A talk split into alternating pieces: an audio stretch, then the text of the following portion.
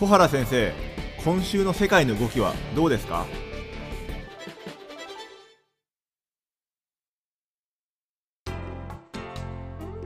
皆さんこんにちはオートバンクの上田です。皆さんこんにちはあ東京大学の小原です。じゃあ先生早速ですけれども本日はどんなテーマでお話しされるんでしょうか、えっ、とね、あのー香港の問題についてはもうこれまでお話ししたところなんですが、はい。今もですね、深刻な状況が続いてて、むしろより深刻になりつつあると。はい。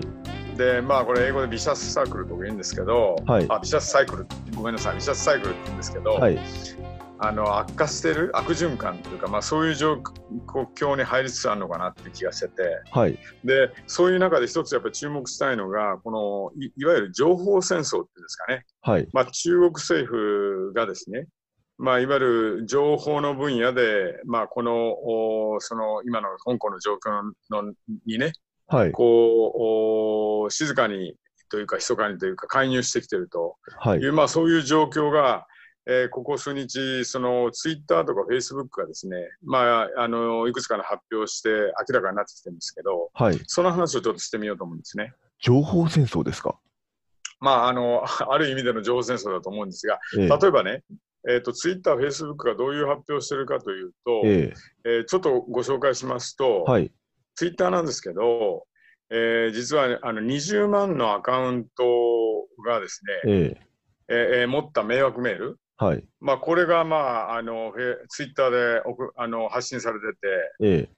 それでその背後にですね、どうも国家があいるようだということで、その証拠もあると。国がやってるんいうですか？ことを、ええ発表してるんですね。えそれから、その、あの、香港のね、まあ、それは意図として、香港の政治的な、まあ、衝突っていうんで、不一致っていうのかな。えはい。まあ、そういうものを意図的に、まあ、作り出そうとしてると。いうことでね、今の行われている香港での抗議活動、これの正当性をね、はい。損なおうとしていると。はい。ということで、まあ、そのうちね、936件ええ。のアカウントっていうのにがね、名前を発表してるんですよね。はい。それで、えっ、と、いその1件あたりね、1万人以上のフォロワーがついてるらしくて、ほこれかける936すると、もう何百万、あるいは1000万っていう。うすごい数字で。ですよね。はい。ええ。だからすごい影響力なんですが、まあ、あの、これに対してね、まあ、あの、ツイッターがいろんな、その、あの、合わせて発表してるのは、そのプロパガンダっていうのが、まあ、あの、その中にあってね、はい。それで、その抗議活動、例えばどんなことをそこで言ってるかというと、この香港の抗議活動っていうのは CIA がね、その策動してんだと。ほであるいはね、ブラック、あ、ブラックハンドって黒い手っていうことを言ってるんですけど、うええ。これがまあ先導してると。でまあ、この黒い手っていうのは、まあ、あいわゆるアメリカを暗示してるんだと思うんですが、はまあ、そのアメリカの国旗を持ってね、あのデモしたりししてる人もいますから、はい。まあそういったこと、あるいはそのデモ参加者っていうのは暴力的でね、テロリストみたいだとテロリストに似てるっていうようなことだとか、ええあるいはデモ参加者っていうのはこれは分離主義者だと。ほんで、香港成長を転覆したいと思ってんだと。いうんで、えーまあそうしたあの政治的なプロパガンダをそこで広めてるわけですね。はで、まあツイッター言ってるのは、その証拠がね、そのないというようなことで、まあ、あえて挙げるとしてればね、これ、あの香港空港で、そのいわゆるその中国の共産党系のメディア、新聞である、えー、ほ環球時報っていうのがあるんですが、あはいそこで働いていた人がね、まあ、デモ隊に、えーこうなんか捕まってこう虐待されたと。はいで、まあ、これはちょっとあの映像も流れたりしたんで、ちょっとそこは、あのまあ、しょこれが証拠だっていうことを言えば、言おうとすればね、言えるのかもしれないんですが、まあ、はい。それ以外には今言ったような、その主張をを裏付けるような証拠っていうのはないんですよね。うんまあ、それで、まあ、ツイッターはまあ発表してて、で、ツイッター今後どうするかっていうようなことで、その措置としてね、はい。その国家メディア、あの、国家の、おと関係してるようなメディアですね。例えば新、中国だと新華社だとか人民日報だとかね、はいあるいは CCTV ですね、ええ地方テレビとかありますけど、はいまあそういったところがね、お金をたくさん積んで、まあ、政府のプロパガンダをまあ世界に発信するというようなことを、これをまあやっぱり止めないといけないというんで、は政府系のそうしたあの組織の機関の広告っていうのは今後受け付けないということを、まあ、あの表表明してるんですね。なるほど。はい。それからね、Facebook の方は何、どういう発表してるかというと、はい。いわゆるその、えっ、と、中国発ね、まあ、いわゆる中国政府と関係したあの個人と、まあ、リンクしてるような、そうしたまあ小さなネットワーク、まあ、偽のネットワークがね、はい。これが非常にうまうまくこう調整あのされてね、えーいろんなもう、あの偽のアカウントで偽の情報を発信するとかね、はい。あるいはあるそのそのえー読者、そこを読んだ人をニュースあるサイニュースサイトに連れて行って、彼らの見せたい政治情報っていうのをそこで流すとはい。いうようなことをしてて、その1ページあたりね、例えば1万5千人のフォロワーがいるらしいのね。結構なフォロワー数ですね。そうなんですよ。で、そういうね、えーっと、例えば、その、そうした偽のネットワークで、えー今回 Facebook が、Facebook が発表したのが、全部で7ページ、はい。3グループ、それ、え3つのグループ、5つのアカウントっていうのを削除しましたと。はい。いうことを発表しててね。それで、まあ、その、今後、じゃあ Facebook どうすんだって時に、もうやっぱりこれ、こういうのは、その、今現在進行中だしね、まあ、初めてのそうした、あのその、彼らのにとっての対応なんで、ええ。えーなかなかこの完全にはいかないのかもしれないと言いつつもね、はい。法執行機関とか、まあ、他のね、つまり同業者ですよね。そうしたとことに、ところと、と、Facebook がまあ分析したあー結果ですね。そういったものを共有しますよと。で、まあ自分たちとしては、その Facebook がね、人々を操作するために使われたくはないんだと。うん。まあいうようなことをまあ発表してるんですね。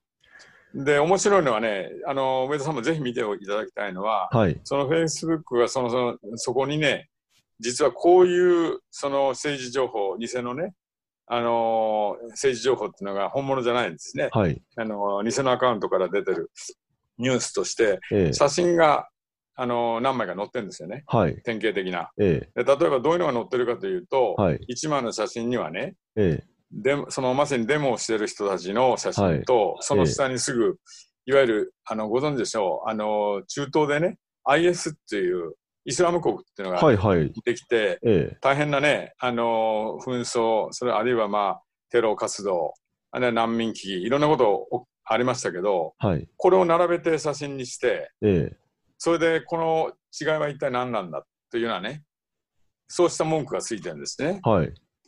つまりデモ隊をそうしたテロリスト組織とになぞらえるような、そうはあそういうことでね。それから、あの、ゴキブリ兵って言葉を使ってるんですが、はい。まあ、香港の、その、がわかるそういうところにね、そのゴキブリの、このお絵をこう、あの、アップしたりですね。はい。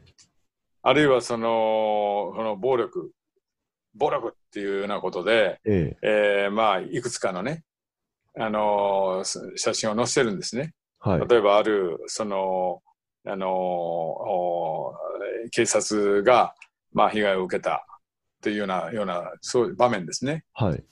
そういうなもの、あるいは、要するに、看護婦さんが、な、目がね、あのー本当に被害、あのーううえーなんか撃たれたって、パチンコかなんか使ってるんですかね。まあ、そういうような、あの、いろんなそうした暴力の、を過激な暴力を示すようなね、そういう写真を残して、暴力だとかね。うん。あるいは、その、ボそうそうしたボートっていうんですか、ボートと、はい。まあ、ブラック記者っていうのが、まあ、協力して、うん。それでまあ、引き起こしてんだっていうような状況を示すような写真だとか、まあそういうのを載せてるんですね。はいはいはい。ええまあ、ずそういうのがね、今起きてる、その、いわゆる一種の情報戦争っていうんですか、これに対して非常にまあ、懸念を持たれてるっていうところがあって、面白いのはね、今日、はい。今日の新聞にちょっと載ってる、えっ、と、李家欣っていう、ご存知ですか、香港の大富豪。はい。理理科心は存存じ上げないですね理。科心ね、はい中国の改革開放でもね、ずいぶん大きな、その後、おえー活躍をね、えーはい香港サイドからやった人でね、はい。えーえーっと、僕は上海によく行きますけど、上海にも彼が作ったようなね、ビジネススクールなんかもありますしね、はいそういう意味で言うと非常に、あの中国と香港、えー双方に大きなね、あの影響力を持ってるんだと思うんですが、彼がね、実は、えーっと、香港の一市民、李家欣っていう名前でね、その香港市、うん主要な香港市の一面全面にね、はい。えー意見広告を出したんですよね。意見広告ですか？意見広告、はいそれはね、暴力っていう言葉をこう罰っていうか、なんかそれを禁止だっていう、いや注射禁止みたいな、ああいうスタンプで押したような感じで、だかはい。ら暴力禁止を訴える、まあ、意見広告を出してると。はい。ただ、ポイントはね、じゃあ、誰の暴力に対しして、その、諌めてるのかとはい。いうのが明確じゃないんですよ。ああ、でそこが非。常にね、彼の賢いところだと思うんですけど、ええこれだけだと、その中国が、まあ今ね、深センなんかにも武装警察っていうのがね、えーこの前、あの、訓練する、してる姿、あの、様子がね、はい報道されたりしてますけど、だから、まあ極端なこと言えば力で鎮圧しますよっていう、まあそうした、そのまあ威嚇、あるいは実際に本当にやるのかどうかっていうのが今、すごく、あの、議論にもなってるんですが、はい。まあそうした、その、中国側の暴力それとも今のまさにさっきのね、フェイクニュースじゃないけど、はい。えーボ今、ボートなんだと、ええ彼らデモ隊は。で、デモ隊のそうした暴力を諌めてるのか。はい。これははっきりしないんですが、はい。実は少しその教養のある人だとね、ええよく読むとヒントが隠されてるんですね。はい。で、それはね、あの、いわゆる、売りはもはや収穫できないっていう、そういう言葉が、あの、書かれてるんですね。はい。それで、それはね、何を意味するかというと、ご存知のように、唐の時代に、えええっ、と、側天武功っていうはい。側転皇后武功。がね、はい。ね有名ですね。はい。えーこれが自分の息子を二人も殺しちゃって、はい。それで国語州というのに改名してね、はい。自らその権力をね、あの、戦、権的にまあ、その、持って国を、我が物にしたというような、まあはい。そうした、その、非道を重ねた、あの、側天武功という女帝がいるんですけど、はい。その彼、彼女のね、まあ、まさにやったあことをこ、ここの、まあ、なぞらえてるわけですね。これ、この、この、鶴は、あもは、あ、ウリはもはや収穫できないっていうのは、はいつまりウリっていうのは香港なわけです。なるほど。はい。それで、つまつまりウリを取っちゃうとね、うん。実は枯れちゃうと、たくさん取っちゃうと。うん。で、それは、あの、中国と香港との関係っていうのを意味してて、はい。これは、あの、つまり中国に対して、あの、売りを取らないようにしなさいというね、うんつまり、暴力っていうのは、あの、いかんよということを暗示してんじゃないかなっていうのがね、まあ今日、あの、新聞なんかにちょっと載ってましたけど、あはい。まあ、その、そういうこともあって、その今後ね、あの、つまり、中国政府がどう出てくるのかっていうのが一番の、その注目点で、ええ。これ、あの、じ10月1日に、その中華人民共和国建国70周年はい。控えてるんですね。ええ。で、中国側からすればね、やはりこういう記念すべき、その、日がね、近づいてる中で、香港を大混乱を陥れるようなね、天安門事件を想起させるような、武力による鎮圧っていうのはやりたくないと思うんですね。はい。ただ、他方で、その、今、まあ、ナショナリズムが中国でもものすごい高まってますから、はい。中国のサイトなんか開くと、非常に厳しい、えー香港に対してですね、はい。そうしたもう声が、あの非常に随分ね、えーっと高まってて、ええ。えー中国の指導者、習習近平としてもね、これはね、弱さは見せられないと思うんですね。うん。で、まあ、中国人特有のメンツという問題もありますし、それから共産党のまあ政治原則というものもありますよね。はい。これやはり天安門事件でなぜ鄧小平がね、改革開放を進めた鄧小平が武力鎮圧にの決断をしたのかは、うんまだまさにそうしたその政治原則、っていうものをね、やっぱり大事にしていかないと、うん一党独裁っていうのは続かないということだったと思うんですよ。はい。だから、今の香港成長にとっては無理だと思うんですね。はい。これは実弾を使ってって、今はまあゴム弾を使ったりしてますけど、うん実弾を使うっていうわけには、これなかなかえー3万1000人のお警察官いませんしね、ね。同じ香港、うんえー同じ香港人としてね、これはなかなか難しいと思うので、はい。なやるとすればね、駐留人民解放軍、香港に駐留している人民解放軍、武力を使うか、まあ、まさに今、ね、先ほど宣伝されてたっていうね、えーその深センにその集結している、いわゆる武装警察ですようんうね、ん。人民武装警察っていうのを投入するのか、はい。まあ、これがね、今後の一つの大きなあののその注目点だと思いますね。でも、あんまりあの過激なことをやると、国際政治が黙ってはいないみたいな状態になりそうですね。うん、だからアメリカはね、絶対それは感化しないよっていうこと、暴力はあの控えるべきだっていうようなメッセージはね、随時出してるんですけど、はい。